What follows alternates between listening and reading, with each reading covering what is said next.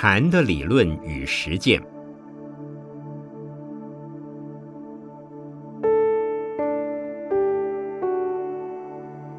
圣严法师著。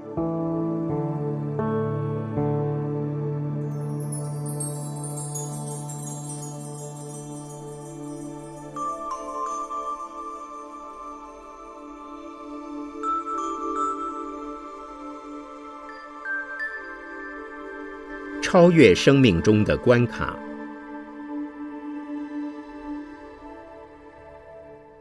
大致上说，人生的关卡有五种：第一是生活的问题；第二是感情的问题；第三是失业的问题；第四是健康的问题；最后一个是生死的问题。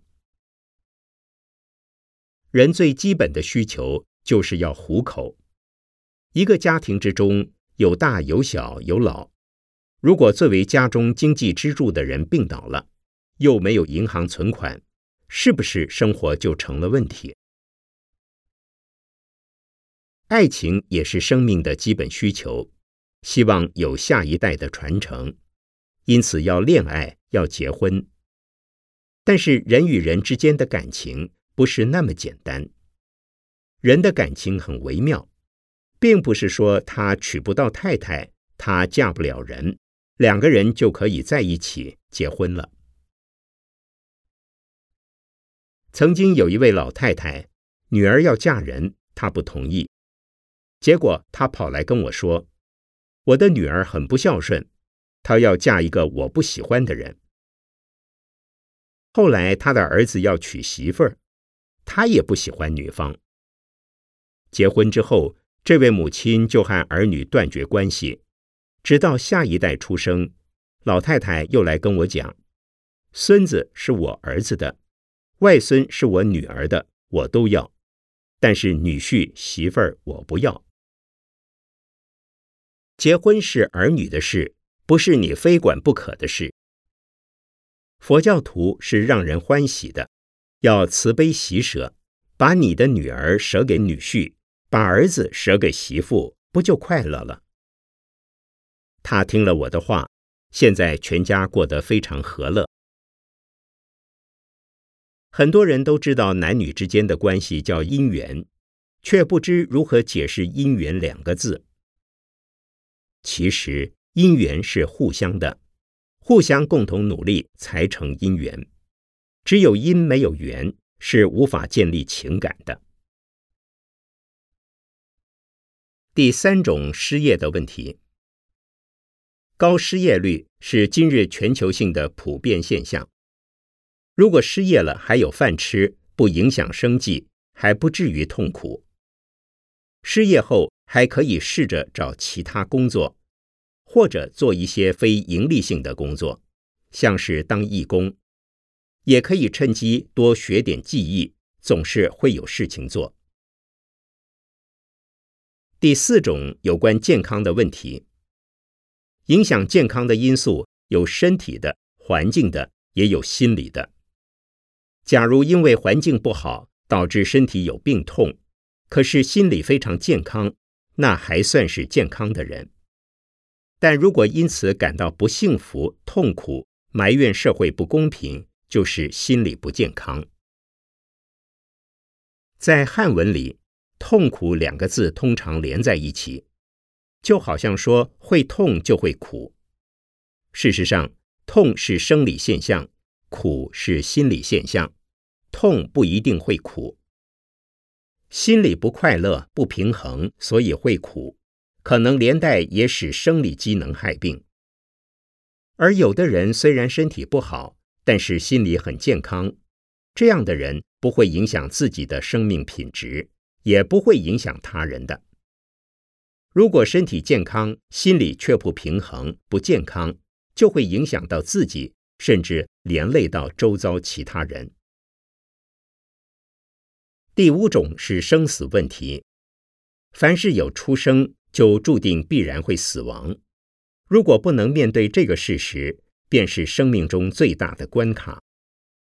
如果能将死亡视为永恒时空中的一个片段，死亡并不等于生命的中断，而是另一个起点的开始，并是充满希望的另一个起点，就不会成为关卡了。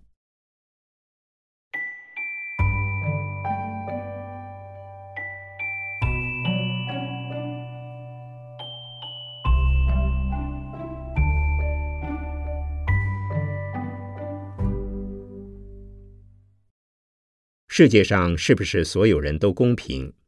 同一个家庭里的兄弟姐妹是否得到父母相同的对待？夫妇生活在一起，吃饭的时候，两个人食量是不是相同？其实我们都很清楚，人生在世，绝对不可能完全平等。曾有一个母亲带两个女儿来见我，大女儿长得很漂亮。二女儿长得很丑，他的二女儿对我说：“师傅，我的母亲不公平，把我生得这么丑，把我的姐姐生得那么漂亮。”他的母亲则说：“我是被冤枉的，你本来就丑，跟我有什么关系？”一九九九年，台湾发生九二一大地震，有的家庭全部罹难，有的只留下一个人。我到灾区慰问，有一位先生问我：“师傅，佛教不是讲因果吗？可是我和家人一生从没害过人，为什么会家破人亡？”达赖喇嘛曾说过：“假如你愿意相信，我们人有这一生，有未来生，也有过去生，就不会认为生命不公平。我们在这一生以前。”曾经也有生命的过程，在过去生之前，尚有许多的过去生。这一生只是生命过程之中的一个阶段，这个阶段非常短。而从这一生到未来生，如果不是到西方极乐世界，不是到天国，一定还会转生为人，或者是投生到其他众生道去。这就像是我们过去生借了债，欠了钱，这一生要偿还。这一生不还，下一生还是要还。或者我们过去生中曾与其他人结缘，结的好缘越多，我们所得到的福报越好；结的恶缘越多，所得到的恶报也就越多。如果相信这一点，我们就可以理解到。所有人实际上都是公平的。另一个原因是我们在过去生许了愿，愿意用自己所有的资源，包括健康、生命、财富等等资源来帮助人，而且愿意生生世世奉献，这是发菩提心、菩萨愿。从大乘佛法讲，发菩萨愿、菩提心的。都是从凡夫开始，凡夫在这一生或过去生发了助人的愿，可是转生之后记不得过去曾经发的愿，而愿的力量还是持续到这一生来。所以有一些人受苦受难来帮助其他人，自己觉得不公平。事实上，这是他们自己发的愿，但是忘掉了。我有一个在家弟子，当年生孩子的时候难产，必须剖腹。孩子生出来以后非常难带，病多且常常吵闹。他的母亲跟我讲：“师傅，这是讨债鬼，我不知道过去世欠了他多少。”错了，这是小菩萨，你也是菩萨。我说：“小菩萨是来度你的，是来成就你修忍辱波罗蜜。”成就你能够有更多的慈悲心，所以是菩萨。而你过去是发了愿要度众生，而且是度难度的众生，所以是大菩萨。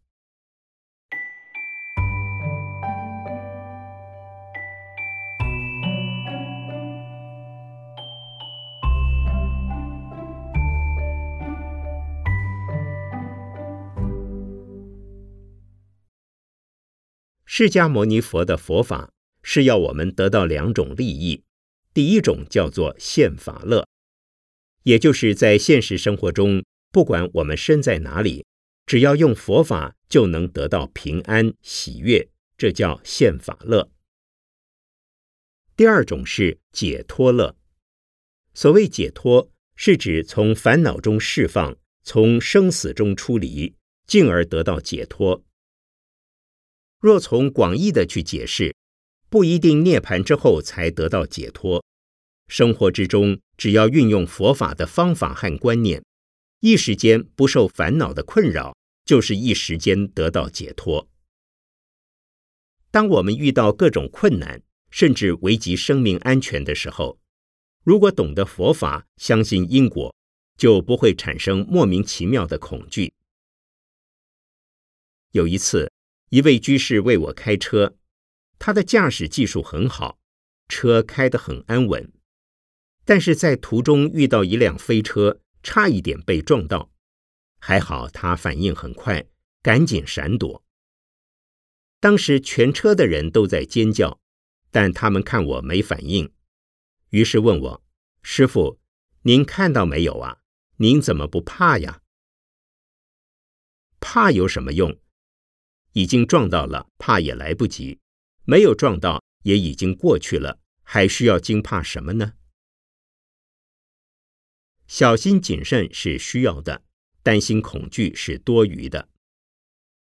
二零零三年底，我到了以色列，当地经常发生巴勒斯坦激进分子的恐怖攻击事件。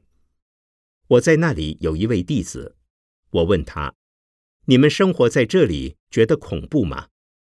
他说：“随时随地都可能遇到自杀炸弹的攻击，所以经常生活在恐惧之中。”我告诉他不必恐惧，并不是每一个以色列人民都死于恐怖事件，在医院病死的人反而比在恐怖事件中死亡的人数更多，对不对？他说是。几年前，台湾曾有一架飞机在空中发生爆炸。但幸运的只炸了一个洞。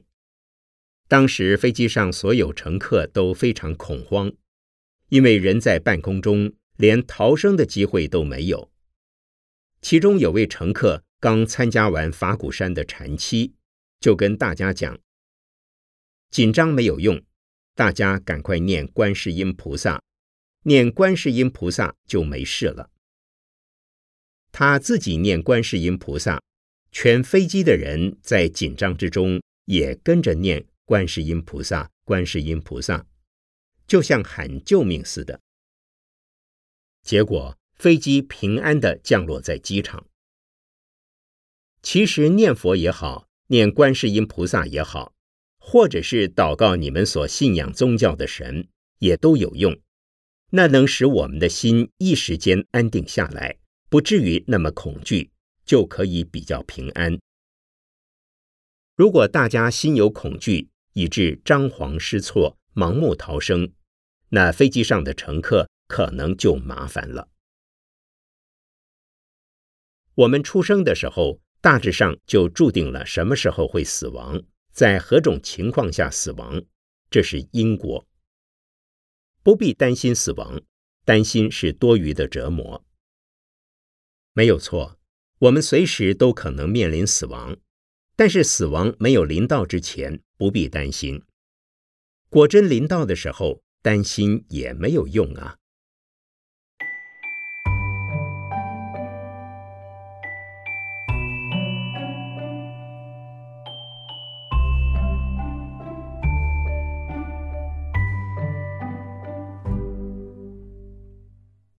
曾有一位女士生了病。到医院检查，结果医生告诉他，癌症已经到了末期，还有两个星期的时间，就好好生活吧，不必治疗了。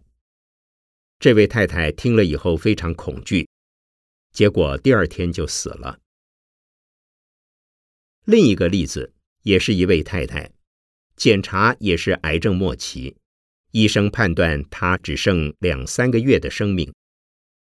我告诉他说：“医生告诉你没希望了，你可以相信，也可以不相信。不要等待死亡，也不要恐惧死亡，你就发一个愿，好好运用剩下时间修行佛法。他问我怎么修，我告诉他，只要拿着念珠念阿弥陀佛。阿弥陀佛的意思是无量的光明，也是无量的寿命。你一边养病一边念佛，念佛时不需出声，默默的想：我跟阿弥陀佛在一起。阿弥陀佛是无量的光明，我的生命在光明之中。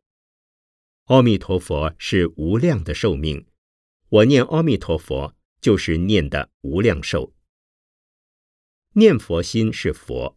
我跟佛在一起，一直到现在，这位太太都还活得好好的。中国禅宗讲见佛性，即心即佛，即心是佛，意思是说，如果能够见到佛性，我们就会有智慧，有安全感。又说朝朝供佛起，夜夜抱佛眠，意思是说。每天早上，我们跟佛一同醒来，晚上和佛一起同眠。我们从没离开过佛，佛也不曾离开过我们。所以，平常念佛也好，念观世音菩萨也好，佛菩萨是经常和我们在一起的。这样子，我们还会不平安吗？至于如何体验到跟佛菩萨在一起呢？佛讲的道理之中，除了因果之外，还有因缘法。了解因缘法，就能真正体验到佛说的法。体验到佛说的法是什么，就等于是自己见到佛。阿含经说：“见缘起即见法，见法即见佛。”缘起即是说我们的生命是由因缘所产生的。第一个最早的因是无名，就是愚痴没有智慧。因为愚痴没有智慧，所以有自私的我执，因此造了种种的恶业和有漏的善业。造了各种的业后，于是有缘的事实。缘出现以后，我们又继续造业，而造业之后就要受报。在造业受报的因果之间，我们不断的出生死亡，在生和死之间，我们受种种的苦难之果，又升起种种的烦恼，制造种种的业因。如果我们发现自己有无名、有愚痴，发现自己有烦恼、有痛苦、不快乐，就告诉自己，我们不需要自讨苦吃、自寻烦恼。我们可以没有烦恼，可以不要恐惧，不要忧虑。我们应尽力避免发生不愉快的身心状况，但是不必担心。如果能这样，就是一个有智慧的人。如果能这样子，就能从危险、烦恼、痛苦等种种关卡超越过去。若能一时间超越，你就一时间得解脱；若能常常超越，乃至永远超越，你就是常常解脱、永远解脱的人，就是能超越生命关卡的人了。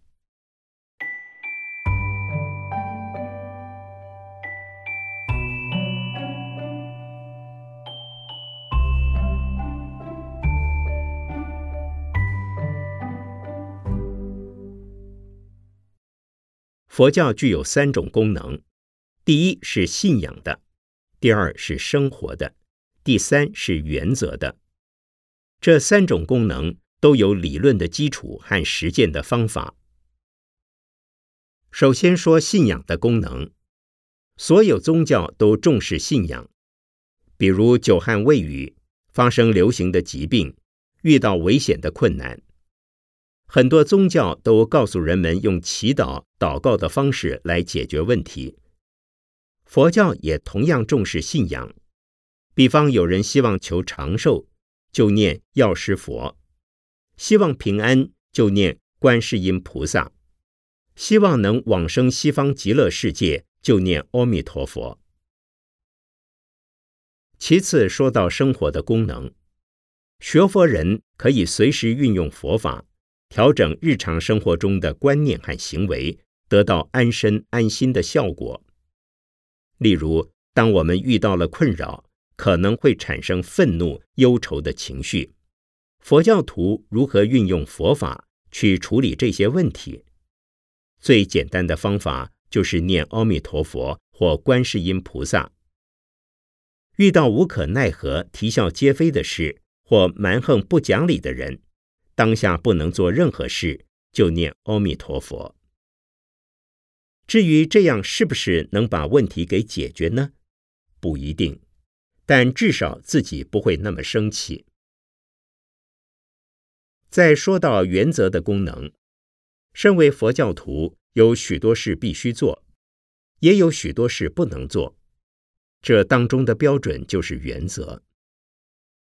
一个信仰佛教的人，首先不能杀人；第二，不可以做强盗土匪；第三，不可以有混乱的性关系；第四，不可以用言语去伤害人、欺骗人；第五，不可以酗酒、吸毒、赌博。这些原则也是最基本的生活规范。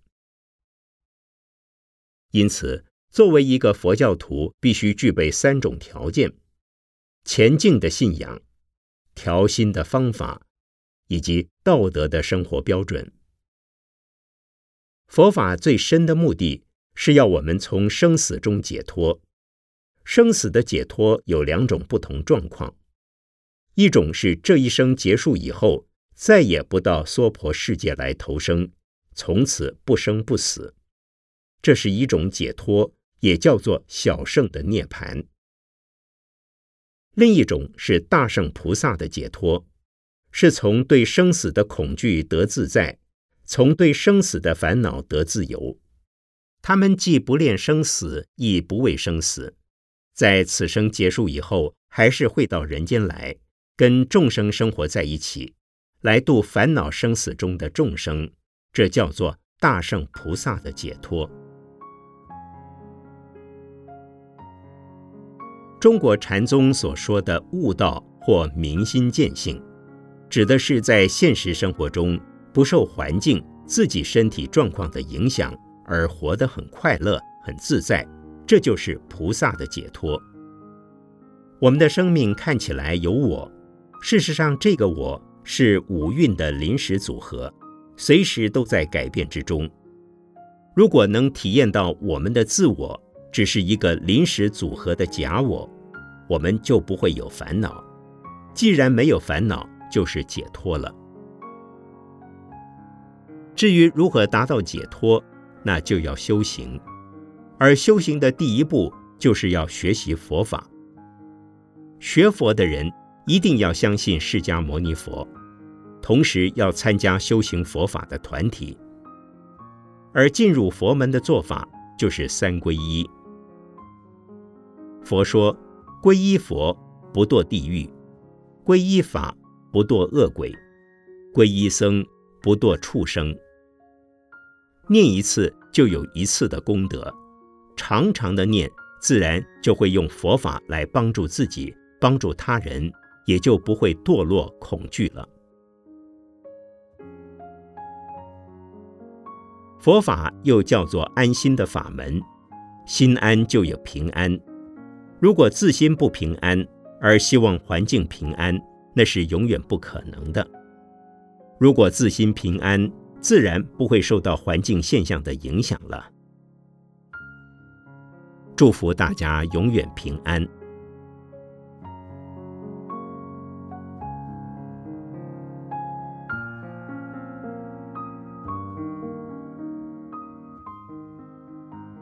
二零零四年四月十八日至十九日，讲于新加坡光明山普觉禅寺，刊于法古杂志一八零、一八一、一八三至一八五期。